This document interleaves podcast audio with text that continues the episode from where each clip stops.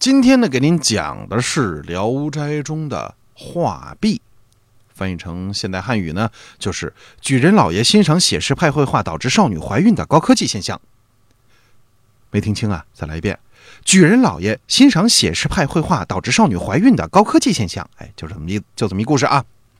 那么接着我们来讲，这朱举人呐和这少女在这小黑屋里啊，两个人呢是如胶似漆，如鱼得水。如梦似幻，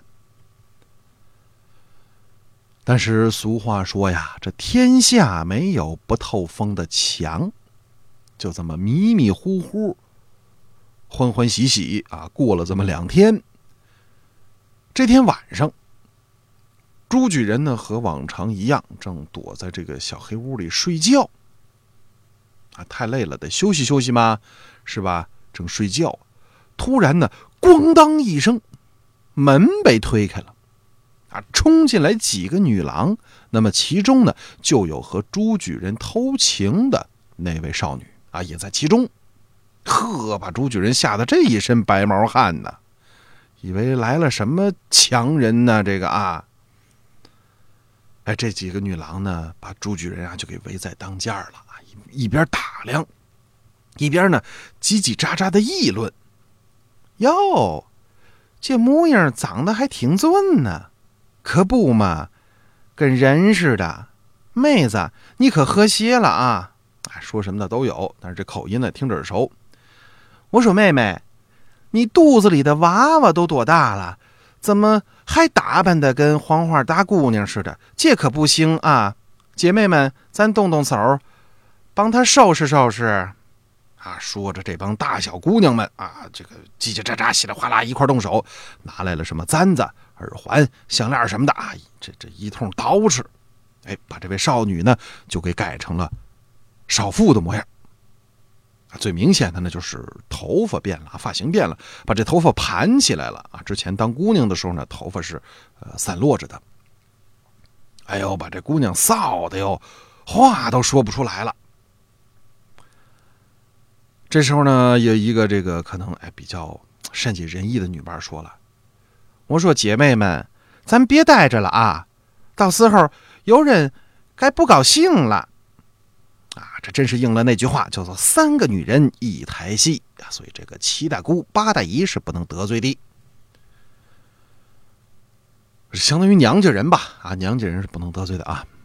那么这众女伴呢，就嬉笑打闹了一阵，踏着小碎步，哒哒哒哒哒。”都走了，只剩下了朱举人和少女。那么朱举人呢，看了看少女，哎，已经不再是长发飘飘，而是盘在头顶，啊，这个发髻呢高高耸立，造型啊很像这个云朵啊，像这个云彩。那么后来呢，这个形状啊。被这个新西兰人学去了啊，盖了一座建筑物，就叫云建筑啊。据说在这个当趟码头那块儿啊。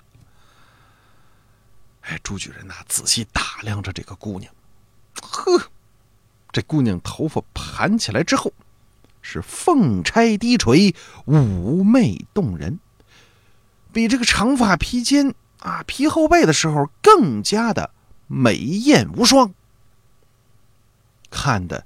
小朱同学是心痒难耐，打量打量四周，没人，于是呢就开始动手动脚、毛手毛脚和人家姑娘亲热起来了。只觉得兰花麝香的气味沁人心脾，两人沉浸在欢乐之中。正在两人难解难分的时候，忽然呢，听到了一阵很不和谐的大皮靴子和木地板撞击的声音，啊，也就是猛烈的皮靴走路踢踢踏踏的这样的声音。而且呢，更让人感觉可怕的是啊，伴随着皮靴的声音。居然还有哗哗啷啷这个锁链的声音，啊，这个不是什么好现象。紧接着，外边又传来了乱纷纷的喧哗争辩的声音，看样子出事儿了。把这沉浸在男欢女爱中的朱举人和美丽少女两个人，好意思凉水浇头，怀里抱着冰，清醒了。俩人呢，偷偷站起身来，一起向外观看。哎呀，，my god，，就看见呀，有个身穿金盔金甲的神人。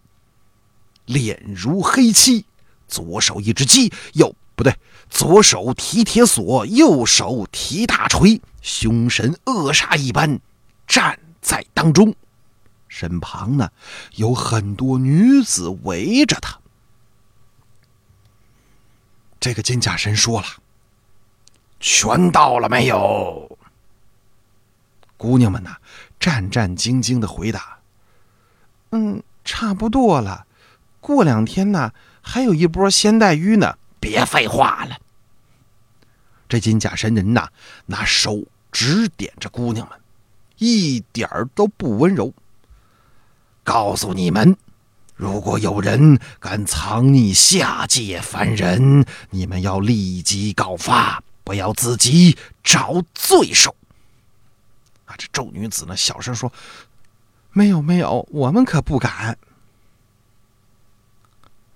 听到这儿啊，朱巨人害怕了，哈，知道啊，这金甲神呐，十有八九是针对自己的，害怕，肾上腺分泌激增，于是呢，呼吸急促，哎，可能是声音稍微大了一点这金甲神噌转过身来，哎呦，我的天哪，这双眼睛啊！就跟那鱼鹰似的，特别凶狠的朝这边看。他身边这小姑娘啊，现在呢可能叫小媳妇儿吧，吓坏了，面如死灰，惊慌失措呀，跟朱巨人说：“快，赶紧你藏到床底下。”说完呢，他自个儿在这个墙壁上这么一抹。没墙上呢，打开了一扇小门这姑娘是仓皇逃去。朱举人呢也想跟着跑，哐当一头撞在墙上，眼冒金星以及小鸟啊。这时候呢，房门外传来了由远及近的脚步声。朱举人呐，吓得差点没背过气去。啊！赶紧呢，钻到这床底下，大气儿都不敢出。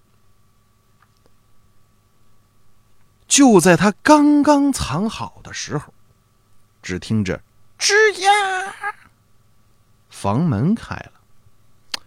哎，为什么比较可怕的这个情形下呢？这个房门都是“吱呀”，哎，没有说上好了油啊，不发出声音的房门。哎，这是一个很奇怪的现象啊！我们有空研究研究。反正呢，房门开了，然后呢，朱举人啊，他藏在床底下嘛，就听到这个皮靴啪啪啪啪，哎，来到这房中，来来回回的走了两圈好一会儿，这才出了房间。那么朱举人的心情呢，稍稍的安稳了一点然而这门外呢，总是啊有这个人来来往往啊，说话议论，但是呢声还不大，看样子是特意的把声音压低了，哎，显示内心很紧张、很害怕。那么朱举人呢，就这样心神不宁的在床底下趴了好久，啊，这个时间长，缺氧，也热。就觉得是耳如雷鸣，眼里冒火，实在快忍不住了。但是他害怕呀，这要出去啊，这金甲神碰上自个儿，左手锁链子还好，右手这大锤一锤下来，自己就变成牛肉干了啊，人肉干什么的，不敢出去呀，只能静静的听着，等待少女的归来。他想呢，这少女啊，能随便在墙上啊就开扇门就跑了，说不定呢能把她救走。哎，他等着这个少女的归来。我们把朱举人呢先暂时的放一放，画面啊拉回到现实当中。这时候，朱举人的朋友孟龙潭还在大殿中。啊，这本来好好的俩人啊，跟朱举人一块欣赏这个壁画，还进行学术性的交流啊，这样的谈话。突然呢，朱举人不见了。你说这玩意儿吓人不吓人？高不高科技？哎，他很奇怪，他就问这个搓澡的老和尚悟汉大师啊，这个悟汉大师。那么武汉大师呢，笑着说：“呃，听佛法去了吧？哎，口齿很清晰吧？啊，这个很清晰。”孟龙潭说：“他在哪儿听佛法呢？这人没了。”老和尚说了：“ 呃，不远不远，你瞅瞅。”哎，老和尚啊，用手弹着这个墙壁啊，就是画了壁画的这个墙壁。一边弹呢，一边喊：“呃，朱施主啊，你玩了这么长时间，还没过瘾呢？回来吧，我给你搓澡。”喊了这么一嗓子。孟龙潭再看这壁画，呵，说也奇怪呀，就见这壁画上。出现了朱举人的这个形象，本来是没有他什么事儿的，怎么突然呢？老和尚一弹墙壁，这个壁画上居然出现了朱举人的形象，他是一个什么模样呢？啊，这朱举人呢，他侧身立着啊，侧着身站着，好像啊，呃，伸着脖，支棱着耳朵在听，看这模样呢，像是听见了老和尚叫他。哇，这个太诡异了！老和尚这时候又喊了：“哎呦，你的哥们儿久等你了，快出来吧！”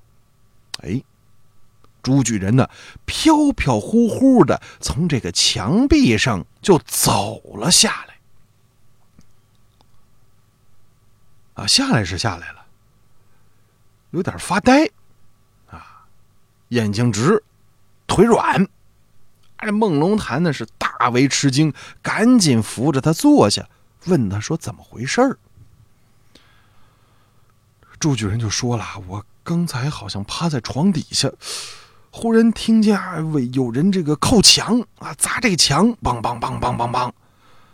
那么好像还有一个口齿特别清晰的人在喊我，所以呢，我出房来听听啊，看看到底怎么回事儿。”这是老和尚在敲墙，在喊他。这个朱举人呐，和孟龙潭是惊异万分。这时候呢，他们再看壁画上的那个拈花少女，哎呦，My God 呐，已经不再是长发披肩啊，长发及背的窈窕少女。而是罗髻高翘，就不再垂发了，这个梳了个发卷儿啊，这是古代的已婚少妇的这个发型。您说这玩意儿神不神啊？高不高科技？朱举人呢很惊异呀，他向这个老和尚行礼说：“问他是怎么回事儿。”这个老和尚啊笑着说了：“哎呦，施主啊。”幻境生自人心，贫僧怎么能解呢？说了这么一句话，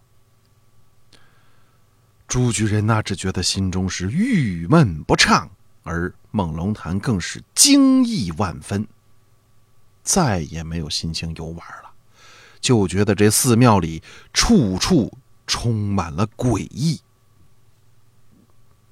两人呢，匆忙辞别了会搓澡的老和尚悟汉，下山去了。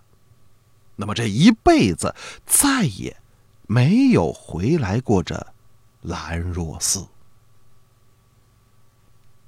正所谓“患由心生”，这话说的有道理。你想钱财，可能做梦抢银行；你想女人，可能幻境入洞房；你想当官，可能梦里成部长；你想舒服，卢浮宫前当澡堂。风声、雨声、读书声，声声入耳。家事国事天下事，书籍使人进步。嗯，书是用来读的，哎，可你知道书也可以用来听吗？哦，新鲜吧？好奇吧？想听吗？嗯，听书馆不需要损害您的视力，不用耽误您的时间，只要您竖起耳朵，子飞带您畅游书海，听听听听听吧。